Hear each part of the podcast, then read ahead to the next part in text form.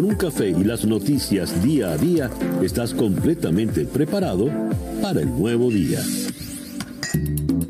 Día a día con César Miguel Rondón. A través de la 107.1 FM si estás en Miami. Y desde cualquier parte del mundo en todas nuestras plataformas digitales. Muy buenos días. Nos amanece ya este martes 11 de mayo del año 2021 y son las 7 en punto de la mañana de este nuevo día. Eh, está usted en la sintonía de día a día desde Miami para el mundo. Día a día lo puede usted sintonizar en la ciudad de Miami por tres emisoras, Mundial 990M 98.7 FM y Éxito 107.1 FM.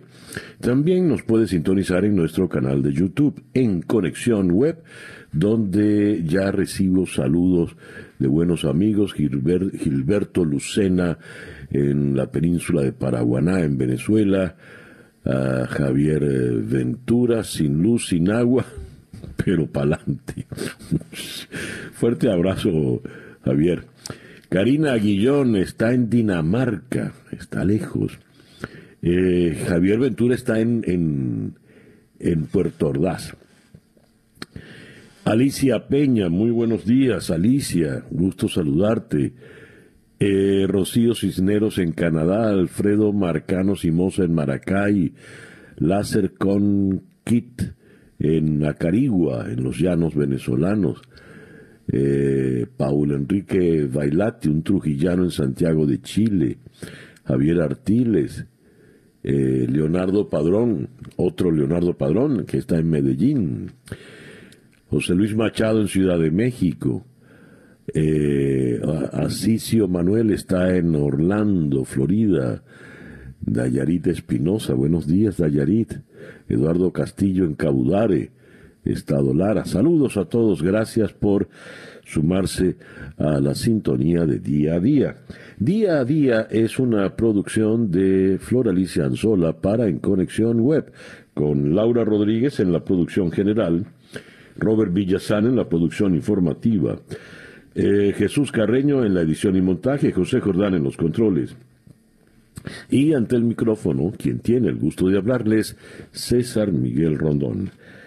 Este programa día a día llega a ustedes a nombre de South Day Toyota y South Day Kia Miami, los dealers donde nos aseguramos que salgas con tu auto feliz y satisfecho.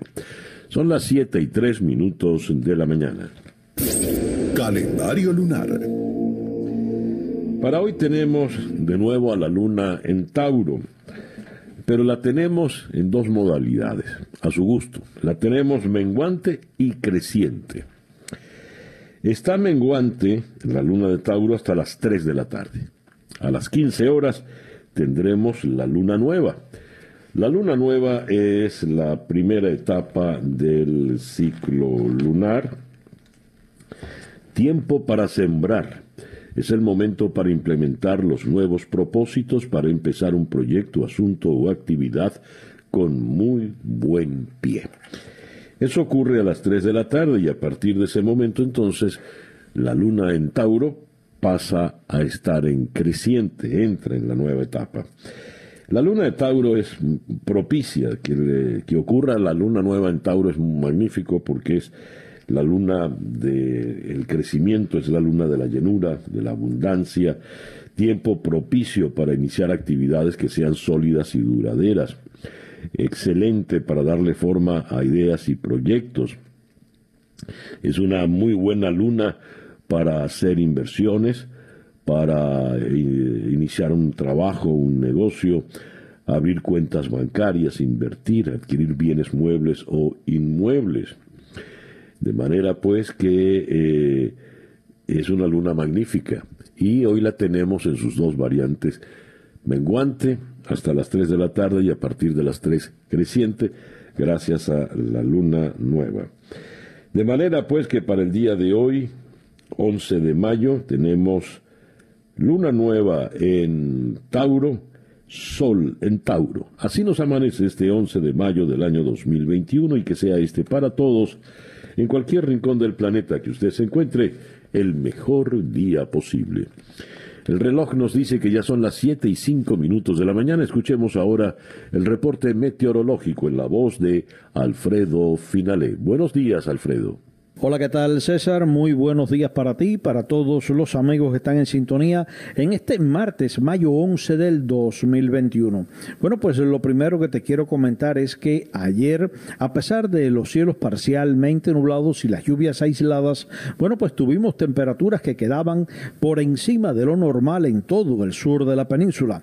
Miami llegó a 88 grados Fahrenheit, 2 grados por encima de lo normal para esta fecha, mientras que quedaba en 86 grados en el área de Broward la temperatura máxima y llegaba a 90 grados Fahrenheit en sectores de Palm Beach. Para hoy otra vez temperaturas máximas quedando entre 88 a 90 grados Fahrenheit en toda nuestra zona. Otro día parcialmente nublado, aislado el potencial de lluvias quedando alrededor de un 20 a un 30%. Se mantiene la débil influencia anticiclónica dominante el tiempo local, otro día cálido y húmedo. Hoy con vientos variables débiles y calma en la mañana, en la tarde vientos de región este-sureste que alcanzan en el mar de 5 a 10 nudos, olas de dos pies de altura, la bahía ligeramente movida.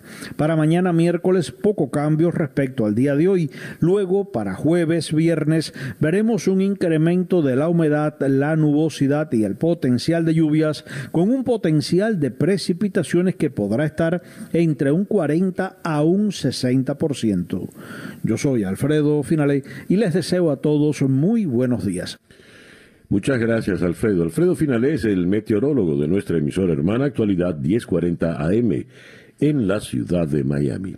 Y el reloj indica que ya son las 7 y 7 minutos de la mañana, Capicúa, esto es día a día.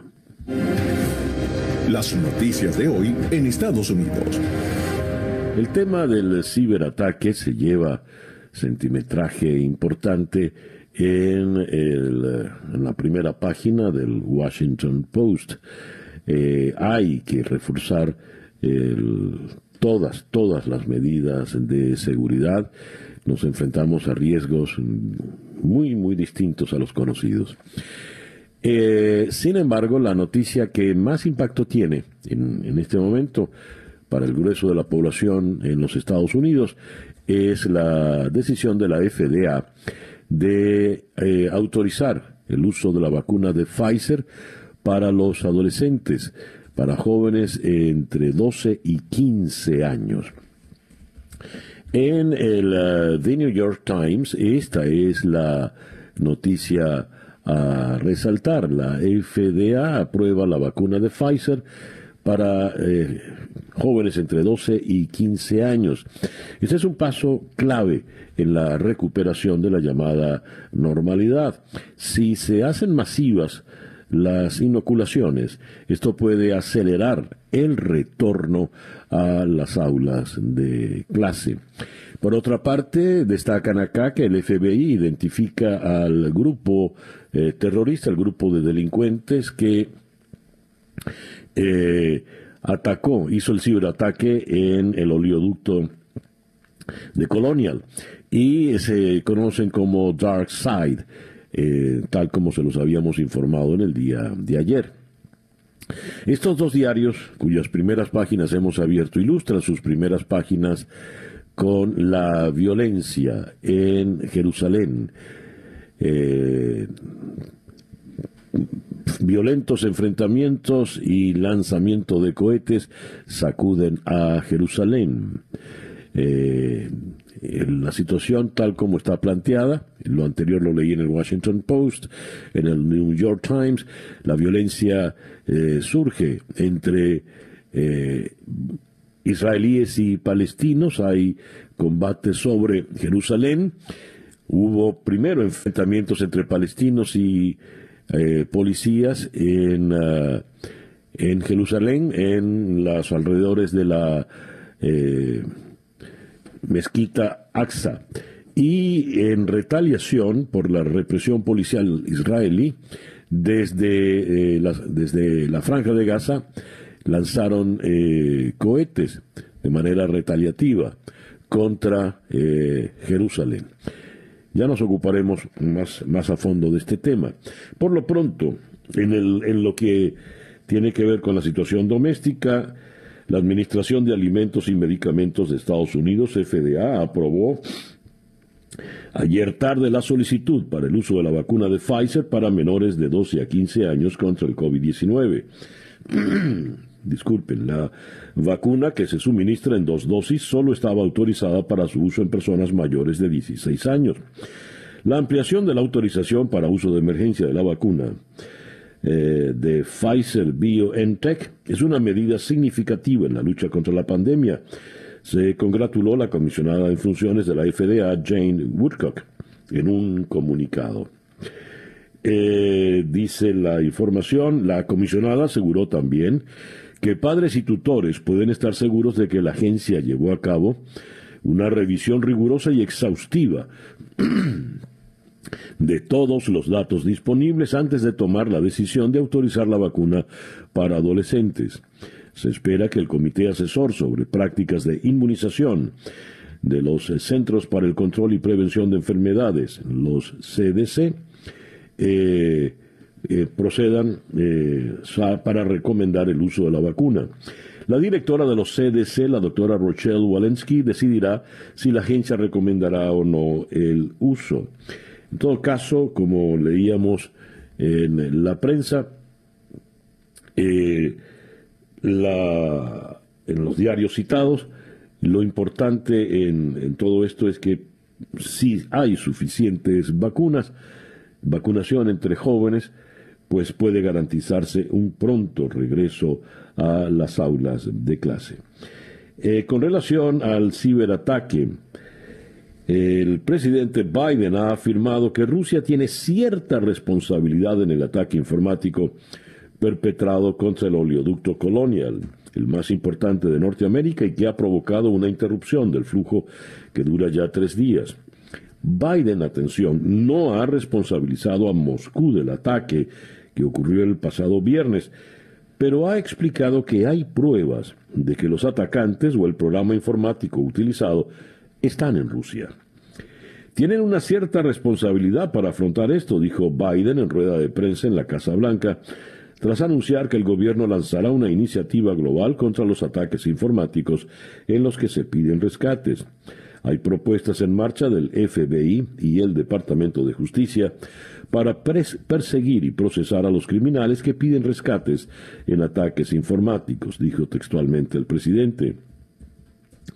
La infraestructura en sí no ha sufrido daño alguno, por lo que podría restablecerse el flujo relativamente rápido, según la asesora de Seguridad Nacional Elizabeth Sherwood Randall. Ahora mismo no hay problema de suministro.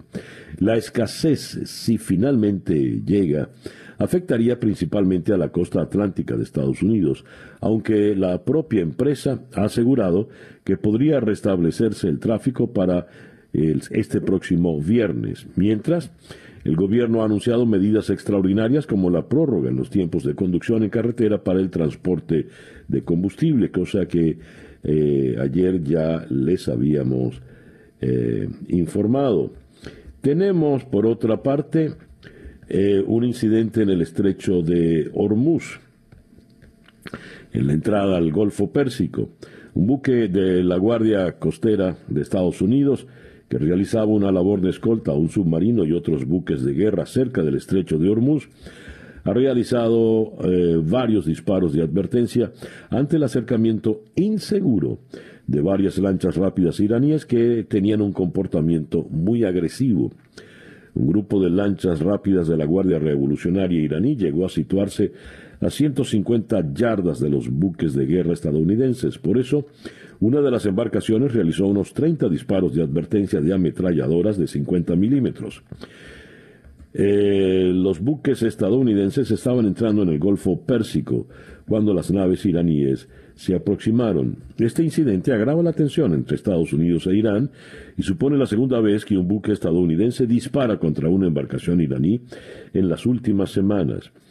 El mes pasado, Washington publicó un video de cómo el USS Firebolt disparaba contra lanchas iraníes que llegaron a estar a 68 yardas del buque de guerra. El reloj indica en este momento las 7 y 17 minutos de la mañana. Capicúa. Estas son las noticias de Venezuela. Esta es una información de la agencia Reuters. PDVSA necesitaría 58 mil millones de dólares en inversión para reanimar su producción de crudo y llevarla a los niveles de 1998, antes de que Hugo Chávez llegara al poder, o unos 3.400.000 barriles por día. Esto según un documento al que tuvo acceso Reuters. En el documento de febrero de este año, titulado Oportunidades de Inversión, la División de Planificación e Ingeniería de PDVSA dijo que buscaba inversiones de capital de socios venezolanos y extranjeros, principalmente para recuperar y actualizar la infraestructura de producción de petróleo del país, bajo nuevos modelos comerciales. El principal nuevo modelo de asociación que PDVSA detalla en el documento son los acuerdos de servicios de producción, ASP. Bajo esta modalidad, los contratistas financiarían el 100% de las operaciones en los campos petroleros y a cambio recibirían como pago una parte del flujo de caja de los proyectos. El Estado venezolano seguiría siendo el propietario total de los campos y la infraestructura asociada. La nación socia de la OPEP, golpeada por una aguda crisis económica, produjo solo 578 mil barriles de petróleo diario en el mes de marzo, según cifras oficiales de la OPEP, muy por debajo eh, de la meta que se han fijado para este año 2021 en ese documento que está en 1.280.000 barriles diarios. Eh, tenemos por otra parte que la FARC, la disidencia de la FARC, reconoció tener secuestrados a ocho militares venezolanos. A través de un comunicado, las guerrillas FARC-EP que hacen vida en Venezuela reconocieron tener secuestrados a ocho militares desde el pasado 23 de abril. En la misiva, el grupo guerrillero disidente del acuerdo de paz en Colombia explicó que los nueve activos fueron capturados como prisioneros de guerra y solicitaron a la Cruz Roja Internacional una comisión para su entrega. Y el grupo está encabezado por el teniente Giancarlo Bemón. También figura el teniente Álvaro Flores y luego tenemos los nombres de los siete militares seguidos. El eh, detalle está en que hasta este momento no hay ninguna, ninguna información, ninguna reacción oficial por parte del régimen venezolano el ministro de Defensa, el general en jefe, Vladimir Padrino López, que se llena la boca haciendo amenazas y advertencias, nada ha dicho con relación a este secuestro, que ya lo ha confirmado las FARC. Y recuerden, ayer habíamos conversado con Javier Tarazona, el director ejecutivo de la ONG Funda Redes, quien nos dio esta información en primicia. En Caracas denuncian que el materno infantil de Petare, allí, en este hospital obligan a los trabajadores a escanear el carnet de la patria para entregar las bolsas de comida de las CLAP. Eh, María Sanabria, trabajadora del materno infantil de Petare, contó a Crónica.1 que en enero de este año a cada trabajador de ese centro de salud le cobraron 200 mil bolívares por una bolsa de comida que apenas llegó hace unos días. Además del retardo, Sanabria denunció que ayer lunes 10 las bolsas serían entregadas solo a quienes presentaran el llamado carné de la patria para ser escaneado. Ahora, hablando de la comida, se requieren casi ocho salarios del nuevo para adquirir ocho alimentos básicos. Un venezolano necesita 54 millones 100 mil bolívares para cubrir el costo promedio nacional de una canasta sencilla conformada por solo ocho productos básicos, lo que representa 7,7 veces el nuevo salario mínimo de 7 millones de bolívares decretado por Maduro el primero de mayo. Así lo estima el Observatorio de la Canasta Alimentaria, una iniciativa del Partido Primero Justicia que mide los precios en mercados municipales de 18 entidades del país. Y hablando de Primero Justicia, tenemos que eh, eh, uno de sus dirigentes fundadores, eh, Carlos Ocariz, propone una especie de relegitimación de la dirigencia opositora. El opositor venezolano Carlos Ocariz, esto lo leo en un despacho de la agencia EFE, que forma parte del partido Primero Justicia, al igual que el dos veces candidato presidencial Enrique Capriles, propuso ayer renovar el liderazgo en la coalición detractora del gobierno para superar lo que llama la enorme crisis de legitimidad que considera viven. Propongo a la coalición, de la unidad de la oposición que arranquemos el proceso de legitimación de toda la dirigencia en Venezuela, dijo Cariz en su cuenta de Twitter.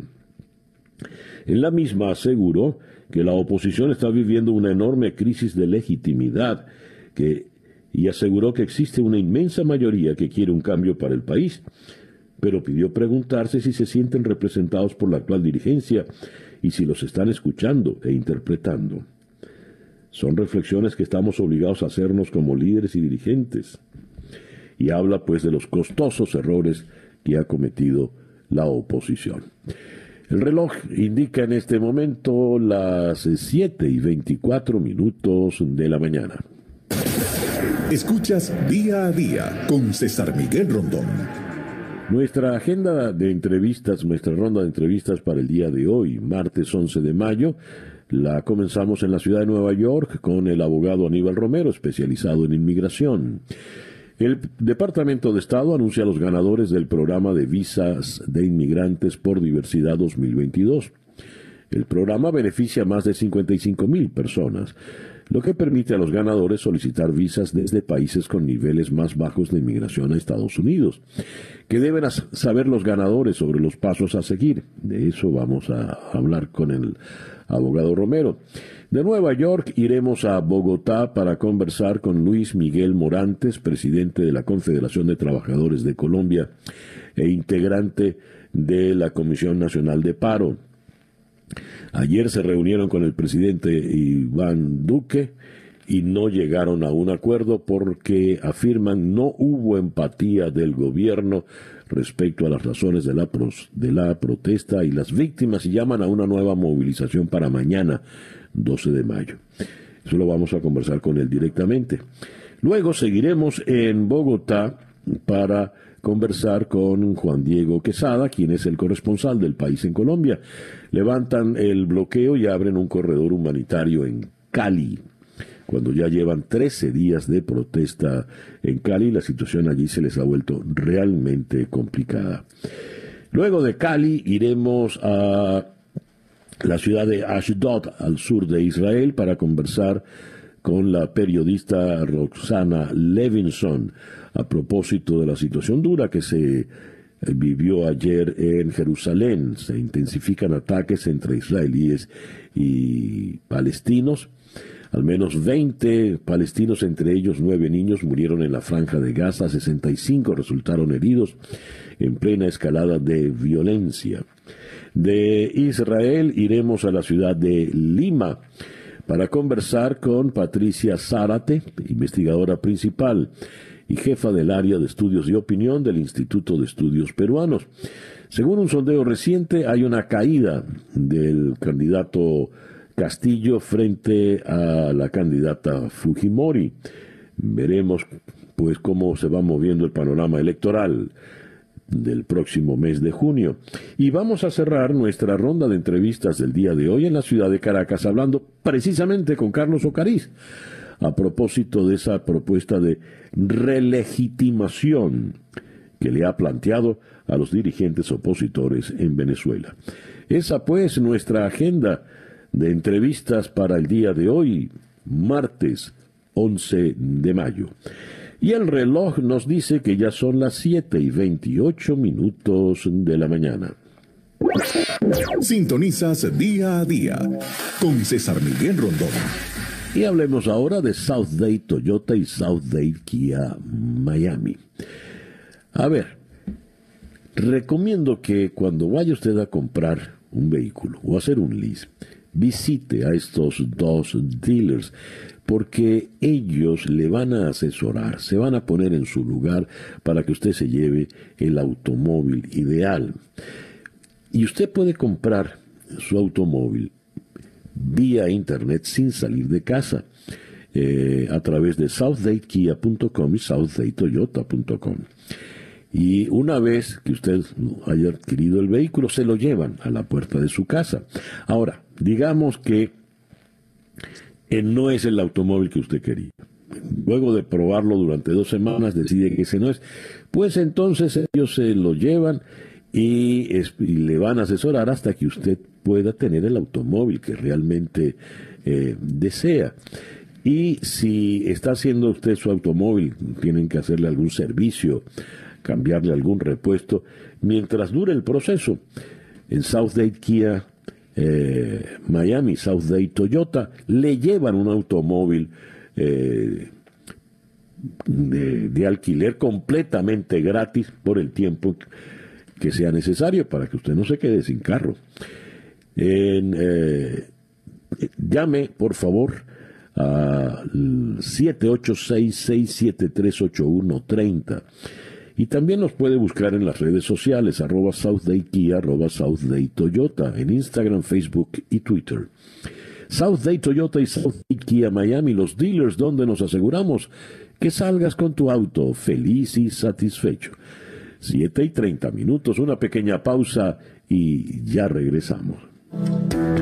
Para estar completamente informado, antes de salir y que usted debe conocer, día a día, con César Miguel Rondón. Escuchas día a día con César Miguel Rondón. Ya son las 7 y 32 minutos de la mañana. El editorial con César Miguel Rondón.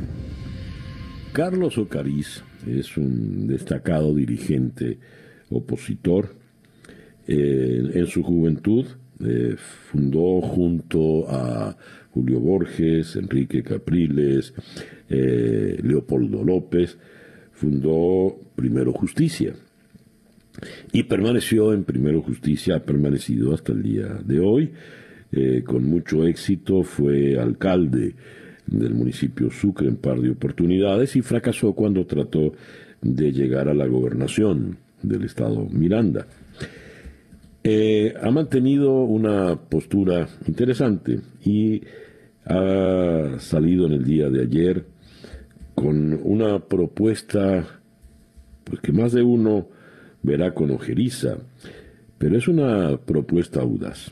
Él dice, la dirigencia opositora tiene que relegitimarse porque atraviesa una enorme crisis de legitimidad.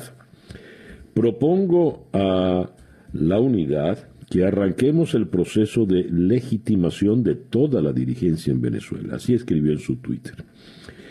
Ahora, ¿cómo es ese proceso de relegitimación? No lo ha explicado. ¿De qué habla? De una especie de referendo interno, de un, una suerte de concurso. ¿Qué, estará, qué será lo que, lo que plantea? No lo sé todavía, no lo sabemos. Pero lo, que sí es evidente es que hay esa crisis de legitimidad. Cuando el foro cívico eh, procede a proponer nombres para que entren en el nuevo CNE y de hecho entraron eh, dos rectores principales y varios suplentes, cuando eso lo propone el foro cívico, está evidenciando que hay una fractura importante en el país, en el país opositor. Y cuando hablo del país opositor, hablo del país mayoritario, abrumadoramente mayoritario. En Venezuela solo los que forman parte de la camarilla gubernamental están con el gobierno. los demás son sus víctimas, pero esas víctimas no se ponen de acuerdo. El foro cívico procede ante la tosudez de los partidos opositores que nada quieren con el régimen, ningún tipo de diálogo ni nada parecido eh, con el régimen. Pues bien, dice Ocariz en su denuncia de la crisis de legitimidad que la oposición ha cometido costosos errores que han hecho que la ciudadanía se separe de la dirigencia y por eso considero que el pueblo se desinteresa por la política. Eh, dice, muchas veces los políticos de la oposición solo se hablan a sí mismos. Uno, pues, yo creo que es muy difícil no estar de acuerdo con lo que en esto. Los dirigentes políticos opositores solo parece que hablan es para ellos, no para el país que termina dándoles la espalda. Muchas veces los políticos solo nos vemos y nos hablamos a nosotros mismos y a nuestros ombligos. Otra cita textual para Ocariz. A su juicio, todo ello ha abierto una crisis de representación que calificó de inaceptable y peligrosa, mientras en una parte de la dirigencia opositora están hablando solos. Aunque no mencionó a nadie en particular, eh, dijo, eh, corremos el riesgo de, a ver, dice acá, corremos el riesgo de ser generales sin tropa. Bueno, eso es un mal del país, por lo visto, porque Venezuela tiene más generales que la OTAN.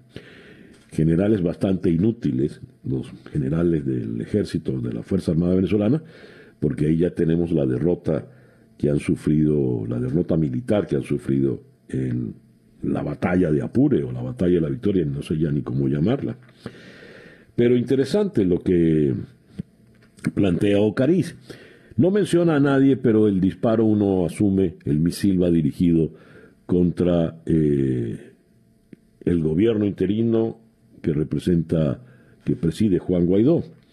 Ahora, ¿esto lo dice Ocariz por su cuenta o es la posición del partido? Porque el canciller de ese gobierno interino es el líder máximo de Primero Justicia, Julio Borges, ahora en el exilio en Bogotá. Veremos. No sé si es relegitimarse, pero por lo pronto hay que sacudirse. 7 y 37 minutos de la mañana, Capicúa. Esto es día a día desde Miami para el mundo.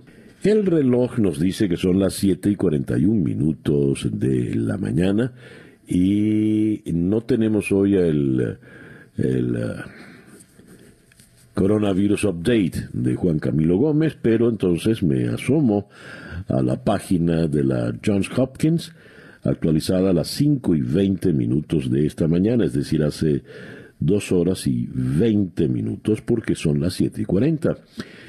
158 millones 988 mil 250 casos de coronavirus en el mundo y eh,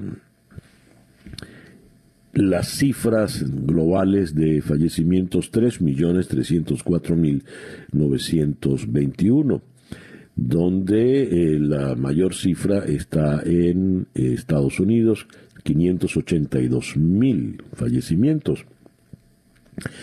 Pero tenemos acá las cifras de casos recuperados y la India, donde la situación se ha hecho más crítica recientemente, han recuperado 19 millones 27 mil 304 eh, personas con un saldo de 249 mil 992 muertes. En, eh, dándole un vistazo al caso de Florida, se han realizado en total 23.186.742 pruebas. El índice de vacunación está muy, muy alto en el estado de Florida, tanto así que ha empezado a surgir eso que llaman el, el turismo de vacunación, de gente que viene especialmente, fundamentalmente de, de América Latina, a la ciudad de Miami, para vacunarse. Las cifras pues van mejorando en todo el planeta.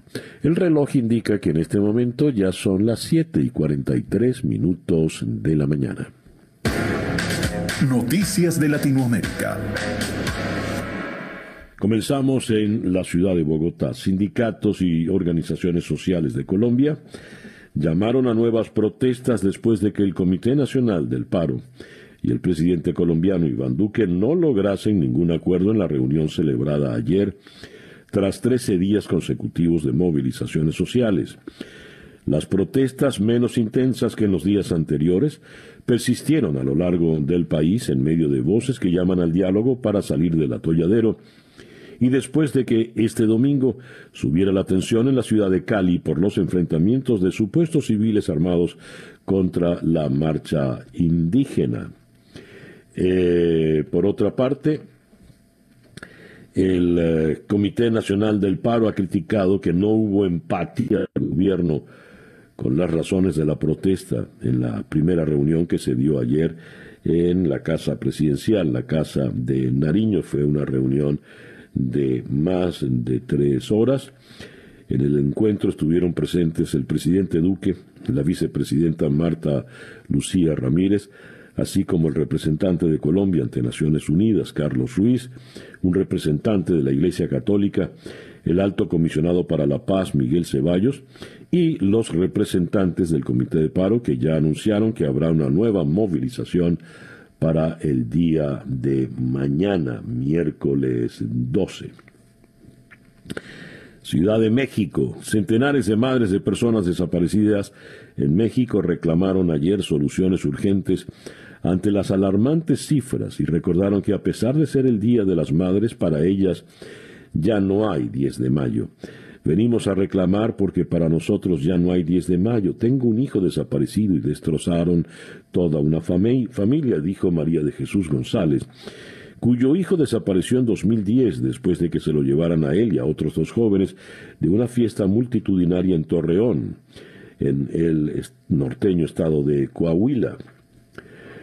Eh, Buenos Aires, el gobierno de Argentina envió ayer al Congreso un proyecto de ley de emergencia COVID-19 con el objetivo de contar con parámetros objetivos para determinar las competencias de cada uno de los niveles administrativos. En este sentido, el texto define las competencias del presidente y de los gobernadores para dictar medidas de cuidado de la población frente a la pandemia, basándose en criterios sanitarios, epidemiológicos y demográficos. Es una obligación del Estado resguardar la salud y la vida. Queremos sentar bases en el Congreso sobre cómo abordamos una pandemia que pone en riesgo ambos derechos. Creemos que es un proyecto equilibrado, dijo una fuente del gobierno. Esto apunta directamente al enfrentamiento entre el eh, gobierno nacional y eh, la provincia de Buenos Aires.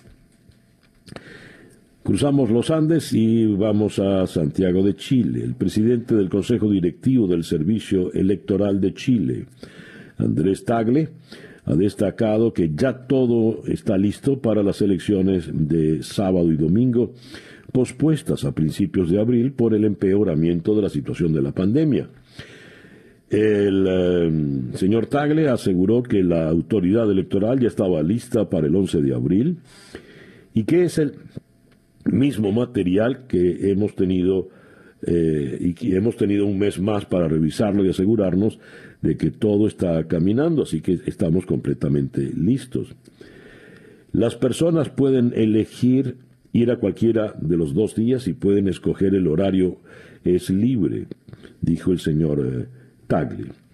En el Perú, una encuesta publicada ayer otorga al candidato de izquierda Pedro Castillo 34,2% de intención de voto, un punto menos, mientras que la candidata de derecha Keiko Fujimori se sitúa en el 32%, 9%, 9 puntos más, apenas dos puntos de diferencia con Castillo.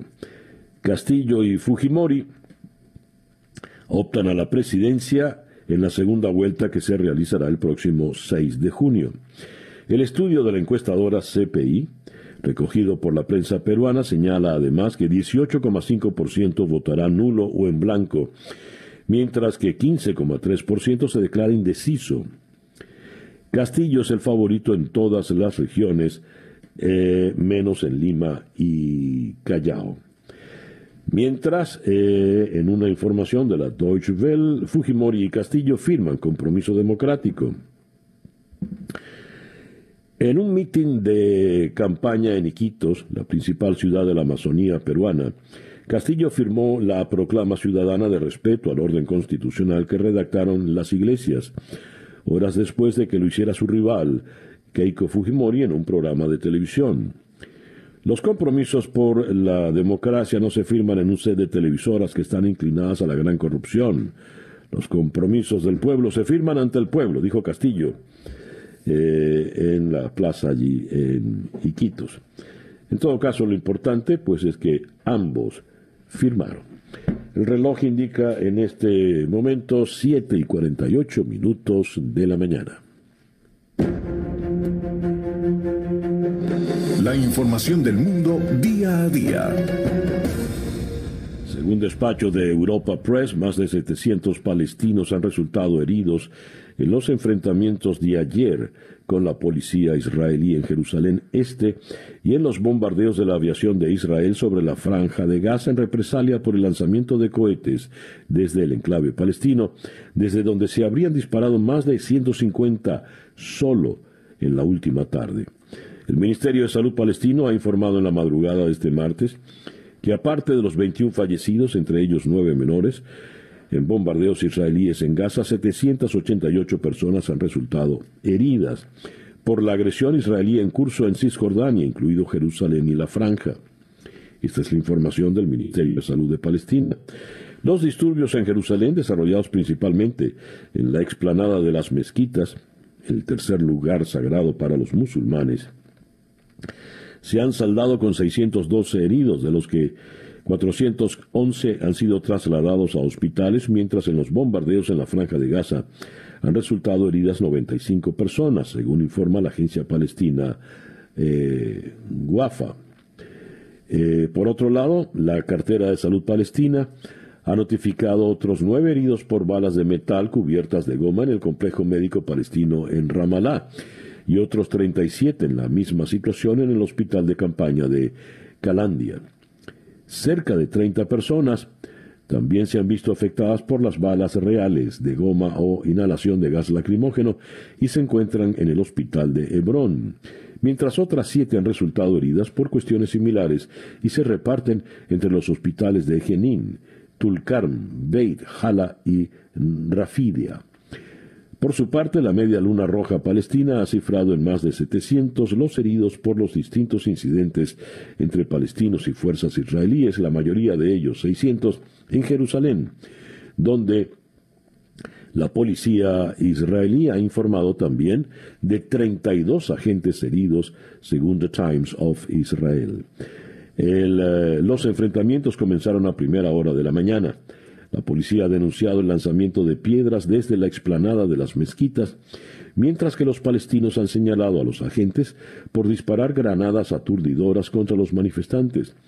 Los enfrentamientos han terminado tras la retirada de la policía de la zona de la puerta de Damasco. Esta es la situación. En un despacho del uh, AP, el grupo extremista Hamas lanzó ayer un ataque con misiles contra Jerusalén, luego de que cientos de palestinos resultaron heridos en enfrentamientos con policías israelíes en una mezquita, lo cual agravó las tensiones en la ciudad sagrada y acrecentó la posibilidad de que se desate una guerra en la región. Israel respondió con bombardeos en toda la franja de Gaza, donde fallecieron 20 personas, entre ellas nueve niños. Más de 700 palestinos resultaron heridos en choques con fuerzas de seguridad israelíes en Jerusalén y Cisjordania, incluyendo casi 500 que recibieron atención en hospitales. Fue un largo día de ira y violencia letal que dejó al descubierto las profundas divisiones en Jerusalén, incluso luego de que Israel intentó conmemorar la captura del sector oriental de la ciudad y sus sitios sagrados hace más de medio siglo. Decenas de cohetes seguían volando hacia Israel durante la noche, ante lo cual el primer ministro Benjamin Netanyahu se reunió con altos funcionarios de seguridad y advirtió que los combates podrían prolongarse a pesar de las exhortaciones de Estados Unidos, la Unión Europea y otros para que se suspendan las hostilidades. Eh, tenemos acá, eh, ante lo ocurrido, Estados Unidos condena en los términos más enérgicos la andanada de cohetes lanzada contra Israel en las últimas horas. Es una escalada inaceptable, dijo el portavoz del Departamento de Estado, Ned Price. También reconocemos el legítimo derecho de Israel a defenderse y defender a su pueblo y su territorio. Durante el fin de semana, Estados Unidos buscó atenuar las tensiones y entre sus esfuerzos se contó una llamada del asesor de seguridad nacional del presidente Biden a su contraparte israelí.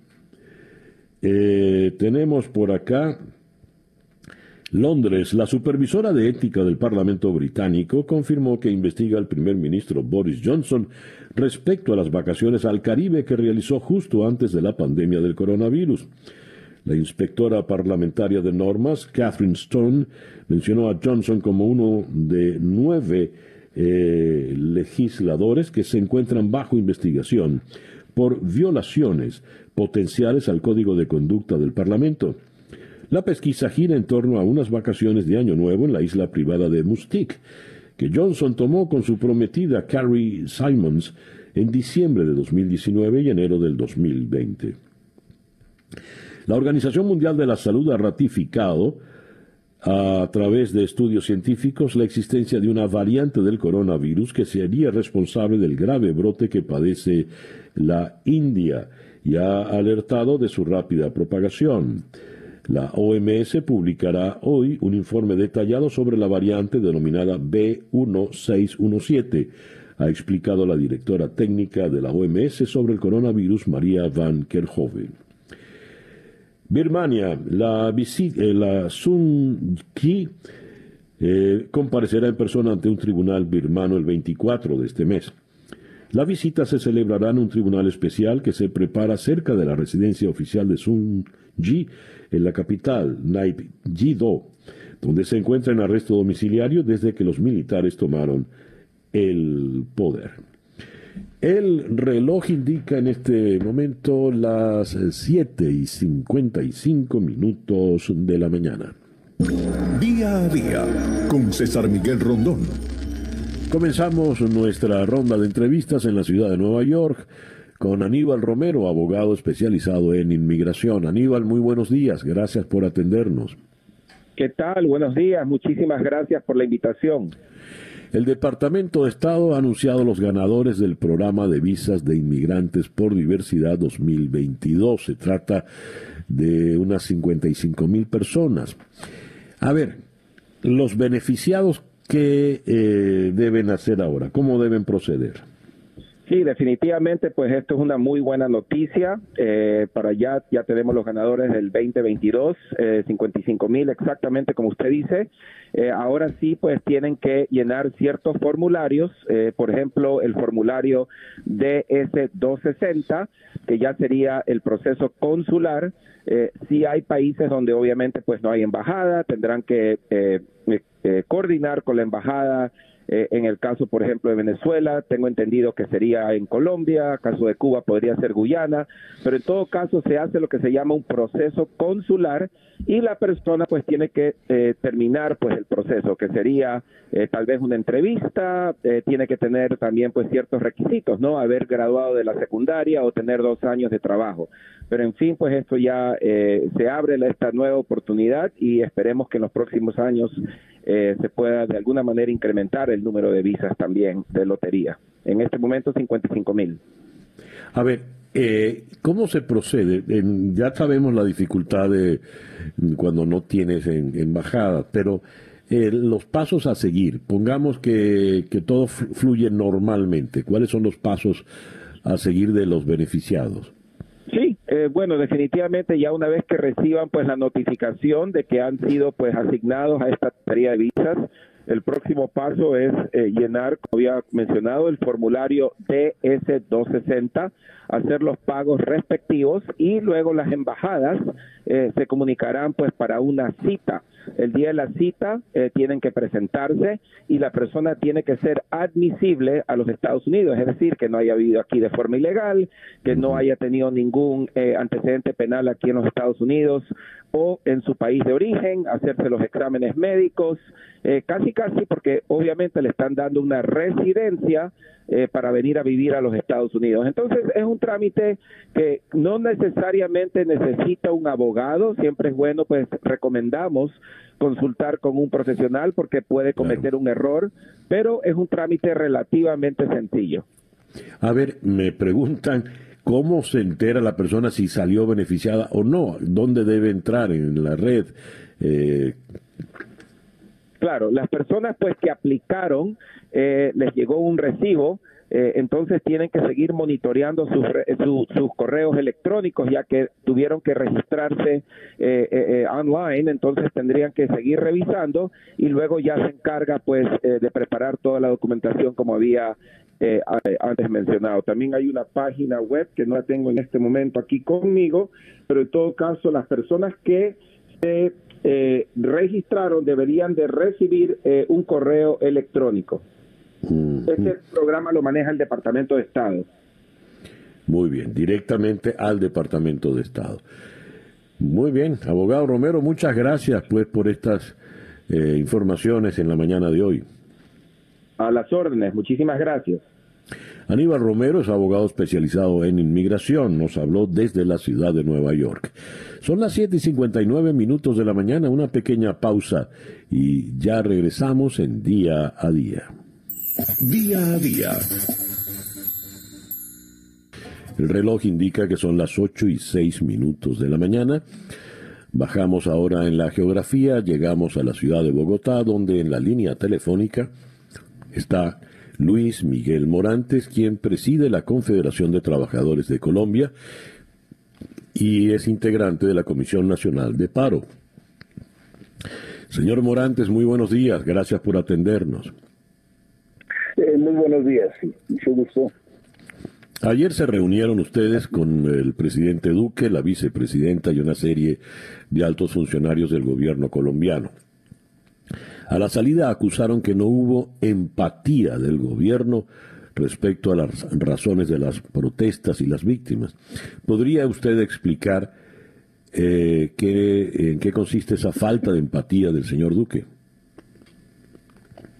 Bueno, que nosotros tenemos la idea de explorar las condiciones para entrar en la negociación, pero no hubo respuestas a esto, sino que se habló el presidente habló un discurso eh, diferente y habló del problema que producía los bloqueos y algunas otras cosas, pues obviamente relacionadas con la situación del país, del orden público del país, pero concretamente la situación de de la pobreza y la, y la, y la situación en que está, está la población de Colombia desde hace ya varios años. Cuando usted habla de... de las peticiones, ¿no? Sí, señor Morantes, cuando usted habla de, de, las negociaciones, ¿qué quieren negociar ustedes con el gobierno del presidente Duque? Bueno, hay un pliego de peticiones presentado desde el año 2020 y uno de emergencia, inclusive también de 2020 de emergencia, es decir, un pliego muy breve sobre los puntos centrales de la, de la emergencia en que está el país con motivo de la pandemia del coronavirus. Eh, tiene, entre otras cosas, el de la el apoyo el apoyo con renta básica para los más pobres, que tiene eh, el asunto de la salud, porque hay un problema de salud sumamente grave en el país para la atención de los enfermos, de, los en general de otras eh, de otras eh, enfermedades, pero igualmente de coronavirus pues, nos tomó desprevenidos. Y hay que buscar una, una, reestructuración de la salud, inclusive en la forma de la contratación del talento de salud, que está siendo tercerizado y, y inclusive los meses en que se les pague, a pesar de la importante labor que cumplen en, en la atención de los pacientes. Señor Morante, según leo en un despacho de prensa, eh, ustedes, el Comité eh, del Paro, Comité Nacional de Paro, no volverá a reunirse con el gobierno hasta que existan garantías plenas. ¿Garantías plenas de qué?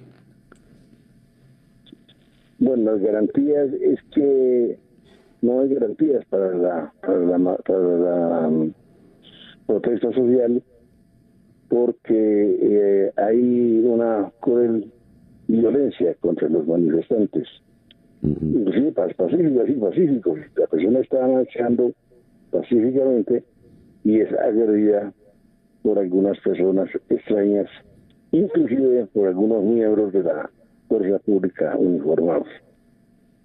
Entonces, eh, ha habido muchos muertos. Acá hemos tenido un, un joven que ha sido herido la semana pasada eh, en, un, en, un, en una, en, cuando iba para su casa, después de haber participado en algunas movilizaciones en, en, el centro de la ciudad de Pereira.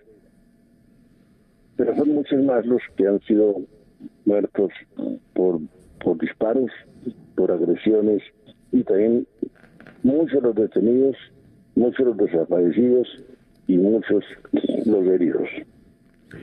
Señor Morante, el presidente Duque, el expresidente Uribe y también el presidente del, Ecuador, Lenín Moreno, han señalado a grupos terroristas que vandalizan las manifestaciones, eh, los vinculan con el narcotráfico, con la guerrilla del ELN y hasta algunos han llegado a señalar la presencia del régimen del señor Maduro en estas, eh, de gente de Maduro en estas protestas. Me gustaría su opinión, por favor. Sobre eso comentan. Eh, nosotros hemos manifestado que eh, los que estamos en las marchas, los eh, caravanas, somos los trabajadores, que no tenemos ninguna vinculación de esa naturaleza, absolutamente, absolutamente ninguna. Y sin embargo han sido damnificados y han sido violentados. O sea que no sabemos de los otros grupos, otras cosas que pues no se descarta, pero no, no, no tenemos ninguna confirmación al respecto. Solamente que hay comentarios y en efecto hemos oído a estos señores eh, diciendo que unas cosas al respecto. Pero no, no existe una, una prueba fehaciente de que eso esté ocurriendo así. Han convocado ustedes a una nueva marcha, manifestación para mañana, 12 de mayo, y ¿qué esperan ustedes de esta manifestación de mañana? Bueno, pues continuar con la protesta y, el pueblo colombiano pues que está muy indignado, porque hay indignación en el pueblo colombiano. Han sido ya muchos años de, de, de persecución y de y de recorte de sus derechos laborales, de los derechos de los pensionados, de la pobreza, ¿no? el nivel de pobreza en Colombia es terrible, el país más desigual, el país quinto más desigual del mundo y el primero de América en, desigualdad. Entonces, esa inequidad y, y, la pobreza en que está sumido, pues no se compadece con un país próspero, rico, muchas riquezas de, toda clase, ¿no? Naturales, renovables, no renovables, del reino vegetal, animal, mineral, eh, etcétera, pero que son muy pocas manos la inmensa mayoría de la gente le toca eso vivir desde el rebusque. Desde el otro, la solución del desempleo, el desempleo formal no existe, sino que son, existe muy poco en comparación con el sector informal, que aquí se llama también del rebusque, o sea, la gente que sale a la calle a buscar qué vender, qué hacer, qué servicio prestar. Eh, es una situación bastante complicada y de las, las peticiones que se han hecho y que se, se, se, se reveló concretamente con la pandemia. Con el aislamiento en cuarentena de marzo del 2020 se descubrió que hay una situación de pobreza muy grande en el país y, y que no hay ningún camino de solución ni ninguna atención del Estado. Ya. Bien, muchísimas gracias eh, señor Morantes, gracias por atendernos en esta mañana. Bueno, con el mayor gusto, eh, gracias por la entrevista, estoy, muy bien. El señor Luis Miguel Morantes es el presidente de la Confederación de Trabajadores de Colombia, y es integrante de la Comisión Nacional de Paro que ayer se reunió en la Casa de Nariño con el gobierno del presidente Duque. Seguimos en Colombia porque eh, la situación pues no, no, no se suaviza, no se alivia el problema planteado fundamentalmente en la ciudad de Cali que ha estado bloqueada. Eh, leo en el país de Madrid un despacho muy completo de eh, su corresponsal en Colombia, Juan Diego Quesada, quien en este momento está en la línea telefónica. Juan Diego, muy buenos días. Gracias por atendernos. Muy buenos días. Muy buenos días. A ver, ayer viajó el presidente Duque a Cali en medio de la grave crisis política y social que vive el país, según reportas en tu artículo mm, publicado en el país. ¿Cuál es la situación que está enfrentando realmente el presidente Duque? Porque dice se enfrenta a críticas incluso de su propio partido por la mala gestión de las protestas. Sí, esta semana hemos visto una nueva escalada de, tensión en el paro y eso eh, ha incluido que políticamente el presidente tenga que enfrentar críticas públicas de, dos senadores de su, de su partido, además de lo que ya es muy habitual, unos, unos consejos del expresidente Uribe, que es el mentor de Duque, muy directos, eh, con cuatro o cinco puntos en los que Uribe expresa qué es lo que debería hacer el presidente y, un cierto mm, distanciamiento del propio Uribe porque el, el partido de, mm, al que pertenecen los dos y que comanda Uribe em, llega a las elecciones del año que viene, aunque todavía queda, queda, queda tiempo, habiendo apoyado una medida que es muy impopular de cara a las elecciones eh, el centro democrático puede perder una gran cantidad de votos. Entonces hay cierta separación de estos miembros del partido del presidente, que no renueva el cargo. Entonces, eh, dentro de todas las capas de, dificultades que enfrenta el presidente, eh, esta es una, una de ellas, una más. ¿Y la situación en Cali? Donde recién estuviste, ¿cuál es en este momento, Juan Diego?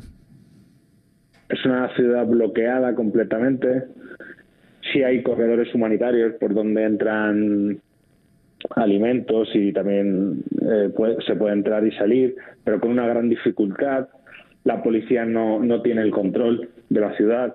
Eso eso provoca que haya saqueos, que haya violencia en las calles, es algo que, se puede ver fácilmente. Te pongo un ejemplo, eh, vas conduciendo por, por una larga avenida en Cali y pasas una gasolinera y hay unos saqueadores mm. sacando la gasolina, eh, teniendo el control de la, de la gasolinera, pasas 200 metros, hay otra gasolina y ahí sí está la, la policía. Eh, pues 300 metros más arriba otra vez la misma escena y dos cuadras más al norte, pues eh, el saqueo de, un, de un comercio. La presencia de la policía es puntual, pero evidentemente no, es suficiente y, y, por ejemplo, no puede entrar en al menos tres barrios de, de Cali con grandes bolsas de población, eh, porque todo está lleno de barricadas y de retenes y, ahora mismo ellos no, no, no, controlan la seguridad ciudadana de, la ciudad y se nota en el ambiente. Hay, hay mucha tensión en las calles y el hecho de que, de que esas barricadas se hayan, eh, se hayan ido colocando más eh, hacia el sur, hacia una parte de la ciudad donde viven los más pudientes, eso ha disparado también la, la tensión y es cuando hemos visto estas imágenes terribles de hombres armados mm. eh, disparando a, los indígenas que estaban tratando de cortarle las calles, habían parado coches y, había habido enfrentamientos entre, entre vecinos y, este grupo de, indígenas y ellos habían vandalizado algunas, algunos coches y ante la ausencia de, del Estado o bueno y también por ciertas prácticas del pasado como bueno la proliferación de armas entre la población. Pues vimos estas imágenes de gente saliendo armada y, disparándoles que hay ocho heridos pero pudo acabar en, en una tragedia. Escribes en, en tu reporte un país bloqueado o a medio gas por momentos con una gran incertidumbre y siendo cuestionado por instituciones internacionales por la actuación de la policía durante las protestas, convertirían en un erial el final de su mandato en relación a Uribe, a, Duque, perdón. Eh, ¿Se le fue la situación de las manos definitivamente a al presidente Duque?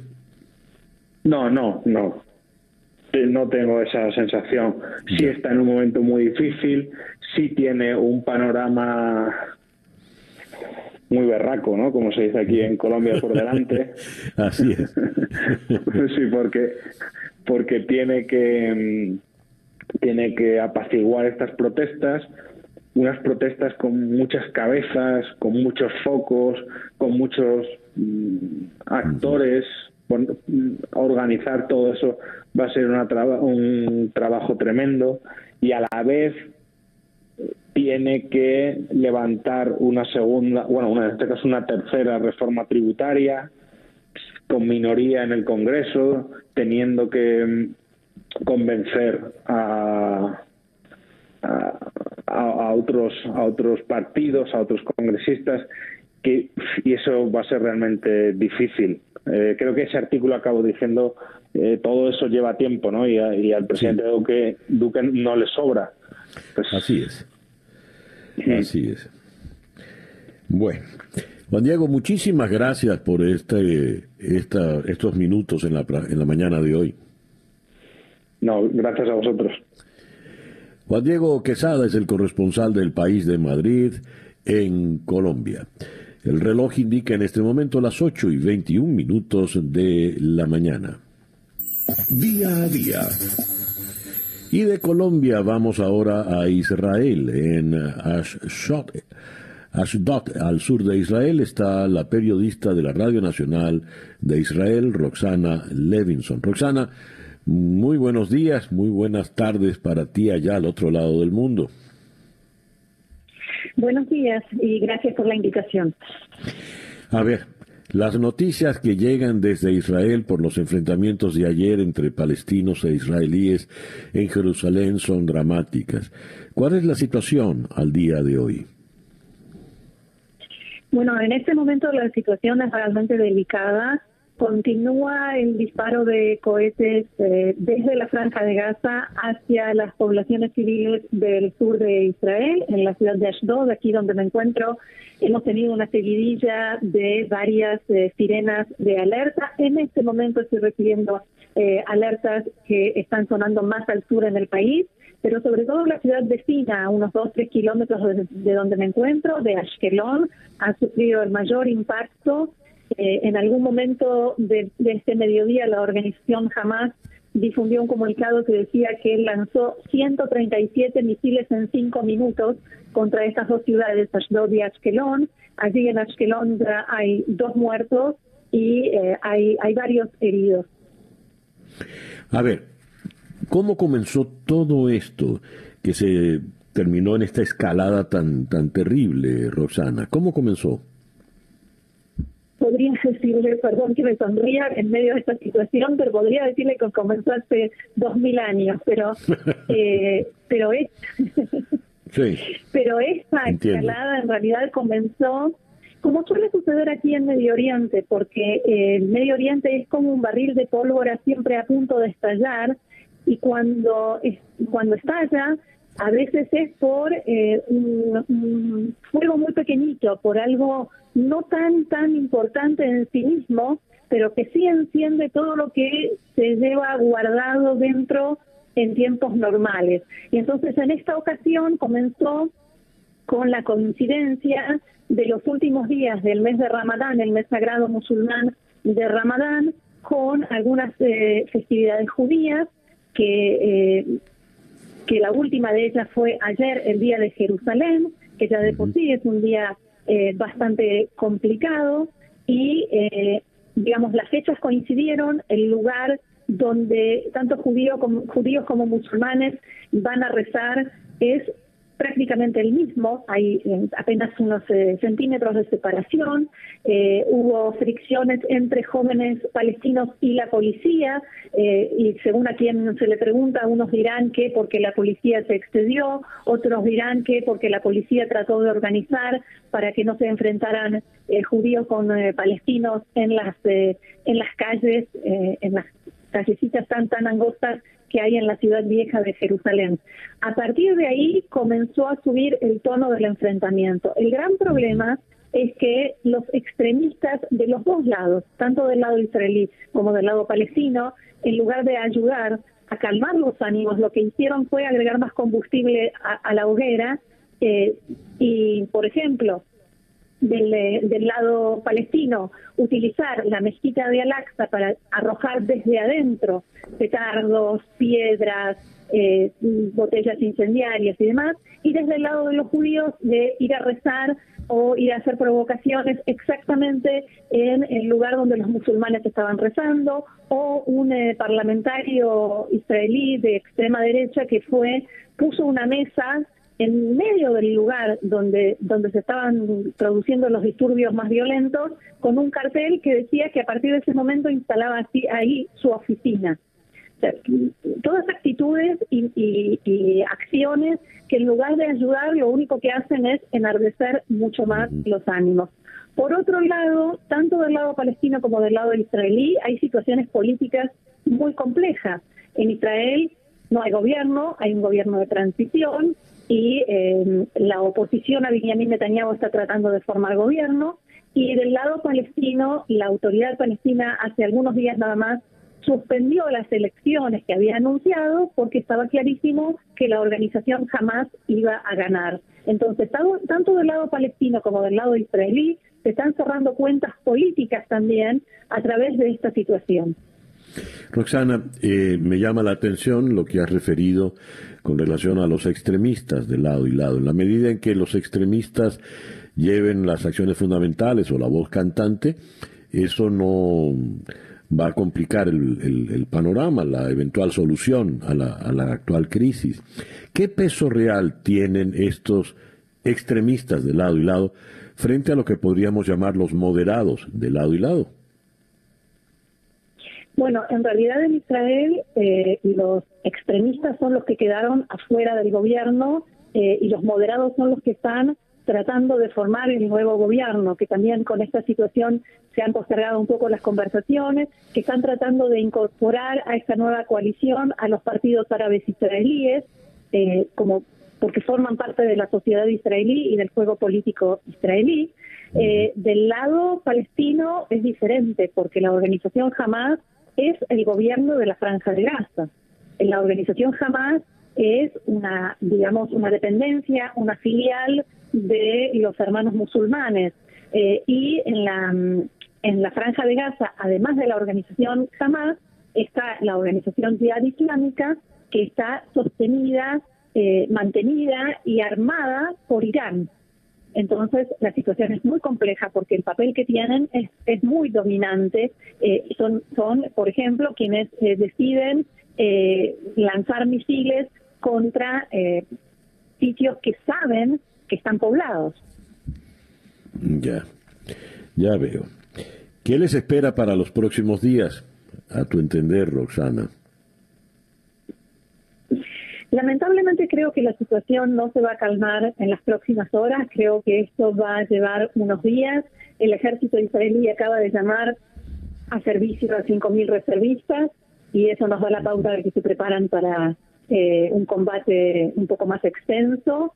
Eh, y lamentablemente, eh, como, como se suele decir aquí en Medio Oriente, cualquier chispita puede encender el gran fuego. y se sabe cuándo comenzó, pero no se sabe cuándo cuando finaliza.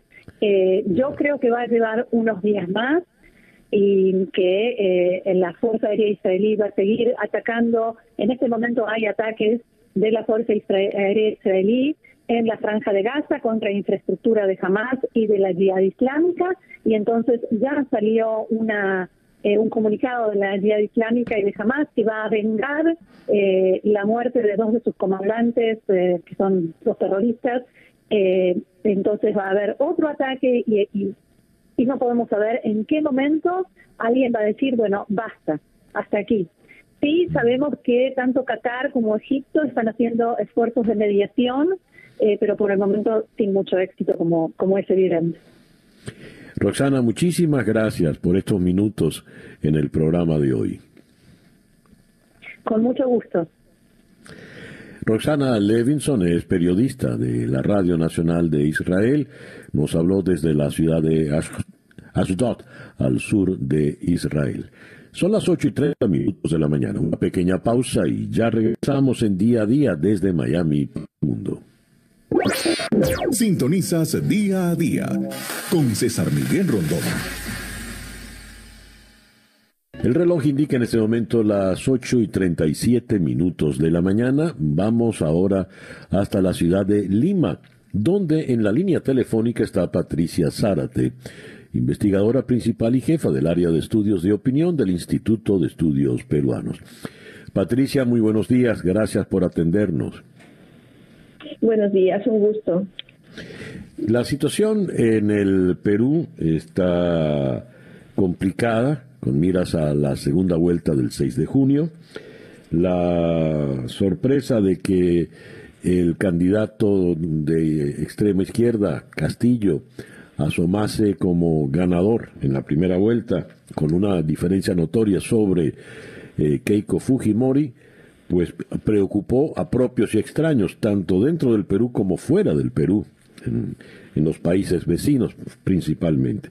Pero la señora Fujimori ha ido recortando esa distancia. A ver, ¿tiene posibilidades reales la señora Fujimori de rebasar a Castillo para la fecha crucial del 6 de junio? Eh, Sí, tiene posibilidades. Estamos a un mes, bueno, a poco menos de un mes de las elecciones, que son el 6 de junio.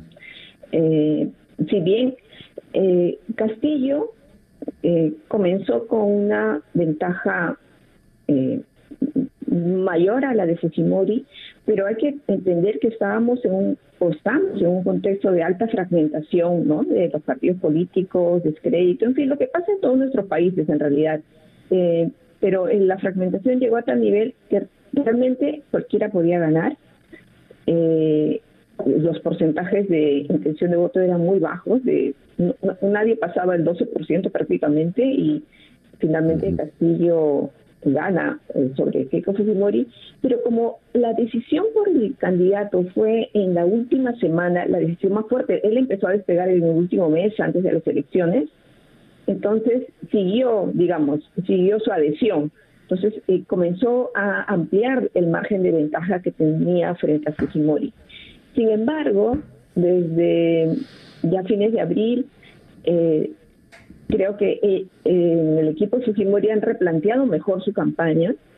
Estamos en un contexto muy, muy afectados por la pandemia, como todos nuestros países, pero tú has sabido que Perú ha estado en los primeros puestos de muertes por, por habitante. Entonces, eh, eh, la crisis económica también está haciendo efecto y eh, en ese contexto Castillo representaba el cambio, ¿no? Él representaba a la gente que por años y antes de la pandemia ha sido abandonada por el Estado. Entonces, Fujimori ha cambiado su discurso también a un discurso de cambio, de más empatía con estos sectores más abandonados y creo que sí le está dando réditos, además de que todos los, principales medios de Perú están apoyando su candidatura, ¿no? Este, los principales periódicos tienen una contracampaña frente a Castillo. Entonces, y Castillo, además, tampoco tiene eh, cosas claras, no tiene un equipo técnico, no, no muestra propuestas más concretas. Entonces, a ese inicial apoyo basado mucho en la emoción, ¿no? En sentirse representado por un candidato como uno. Él es este, de rasgos más andinos, mucho más parecido al, peruano promedio, no, no a la élite limeña. Entonces, esa, esa identificación también tiene sus límites. Y ahora, si estamos esperando un nuevo gobierno, se necesitan propuestas. Y ahí creo que el candidato está fallando y Fujimori, como ha cambiado el discurso y tiene el apoyo de los medios, sí puede estar revirtiendo resultados. Se está acercando, se está acercando, ¿no? Eh, Mario Vargas Llosa habló de la señora Fujimori como el mal menor. ¿Qué significa el mal menor en este momento del Perú?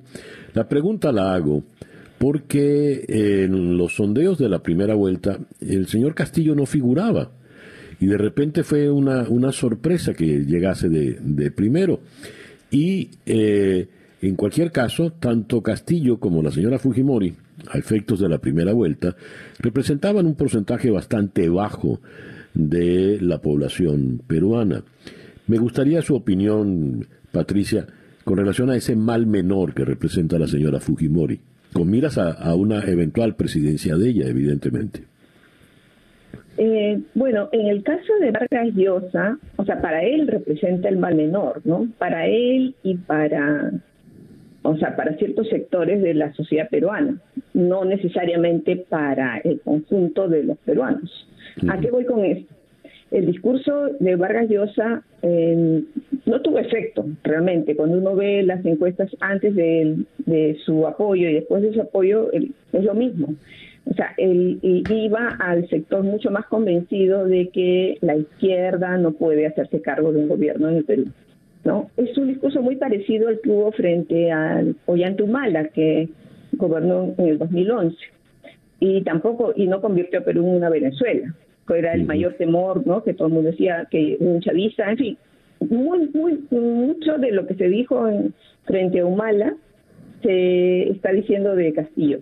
Y hay muchas diferencias, obviamente. Humala sí tenía una estrategia de campaña, ¿no? Sí, es, muy diferente en ese sentido, pero sí creo que refleja el temor de eh, para, la élite limeña, para los sectores que sí han visto una mejora en su situación en los últimos años, porque el crecimiento de Perú es innegable, ha sido un crecimiento económico alto, han mejorado muchos indicadores, eh, porque realmente éramos un país con muy bajos indicadores en términos de salud, de educación, mortalidad materna, en fin, ni, quiero enumerar.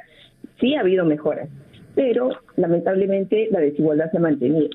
Entonces, para ese sector, obviamente, eh, Fujimori, pese a todo el descrédito que lleva por el gobierno de su padre, que es lo que ella esgrimía en realidad, siempre su primera vuelta fue decir que, o sea, resaltar mucho la figura de su padre, lo, digamos, lo bueno, pero la gente sigue asociando el gobierno de Fujimori con la corrupción, ¿no? Entonces, es complica era complicado para ella salir de eso. Ahora está saliendo y le está yendo bien, pero creo que se refería más a ese sentido, ¿no? No, no representa a la mayoría, creo, de la ciudadanía.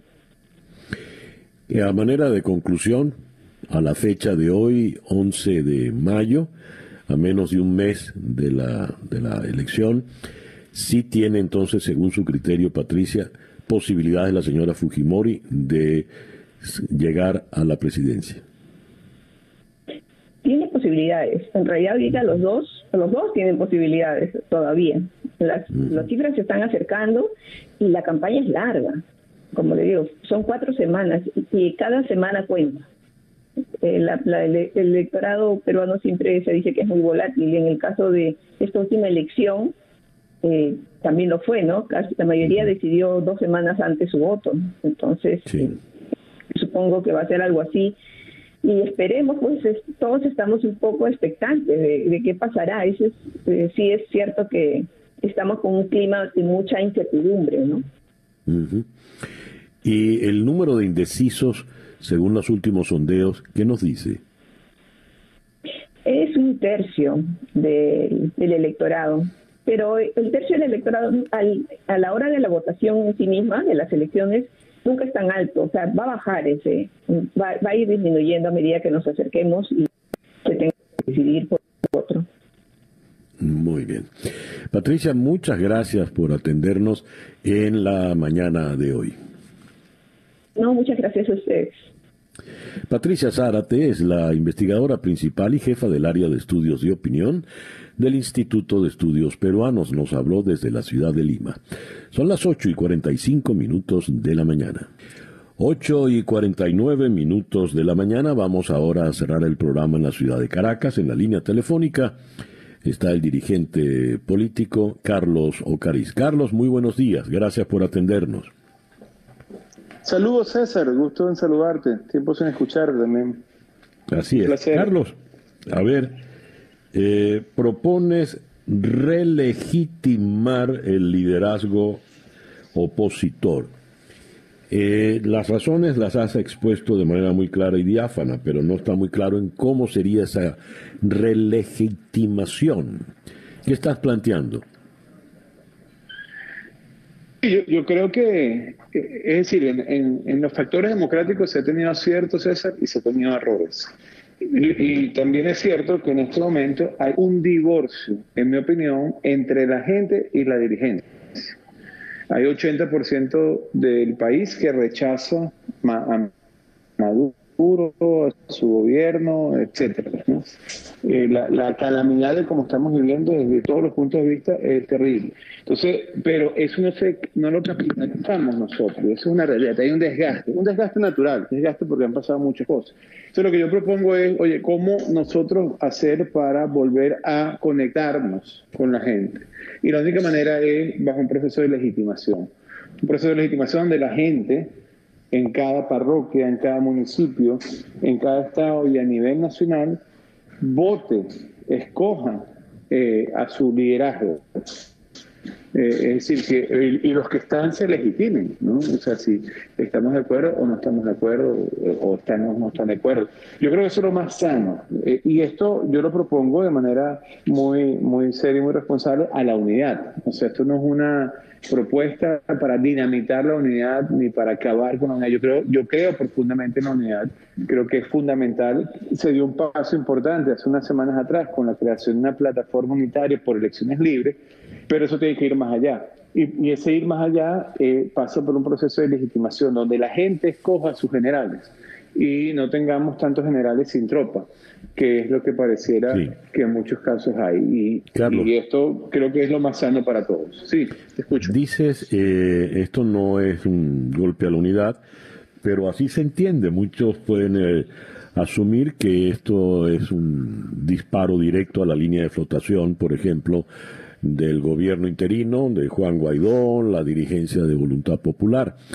Visto así, eh, esta es una propuesta de Carlos Ocariz, es una propuesta de Primero Justicia, eh, y cuando llamas a, esta, a esa relegitimación desde las parroquias, esa suerte de, de referendo parroquial, ¿quién lo pagaría? ¿Cómo se organizaría?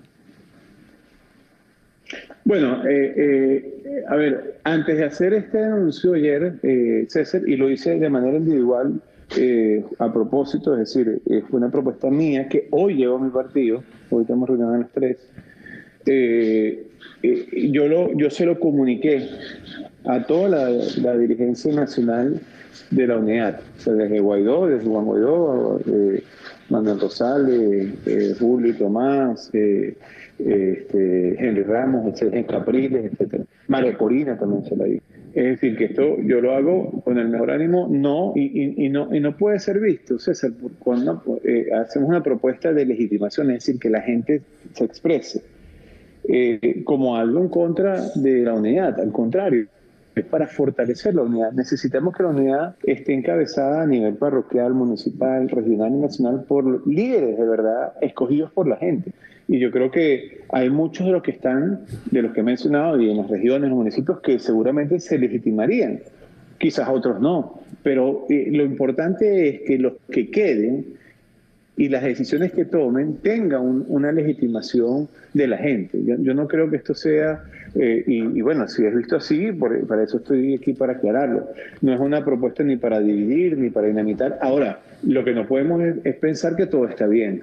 Lo que no podemos pensar es que eh, como, vamos, vamos por, por, buen camino necesariamente. Yo creo que tenemos que hacer correcciones, tenemos que avanzar, tenemos que aprender y tenemos que reflexionar. O sea, y, y yo creo que hacer esas cosas no significa ni dividir, ni dinamitar, ni acabar con la unidad, al contrario, fortalecerla. Y por eso, eh, eh, y, te lo repito, por eso es que yo creo que es una propuesta que pudiera ayudar mucho en darle más fortaleza a la unidad. Ahora, ¿cómo se financiaría? ¿Cómo sería el, tema operativo?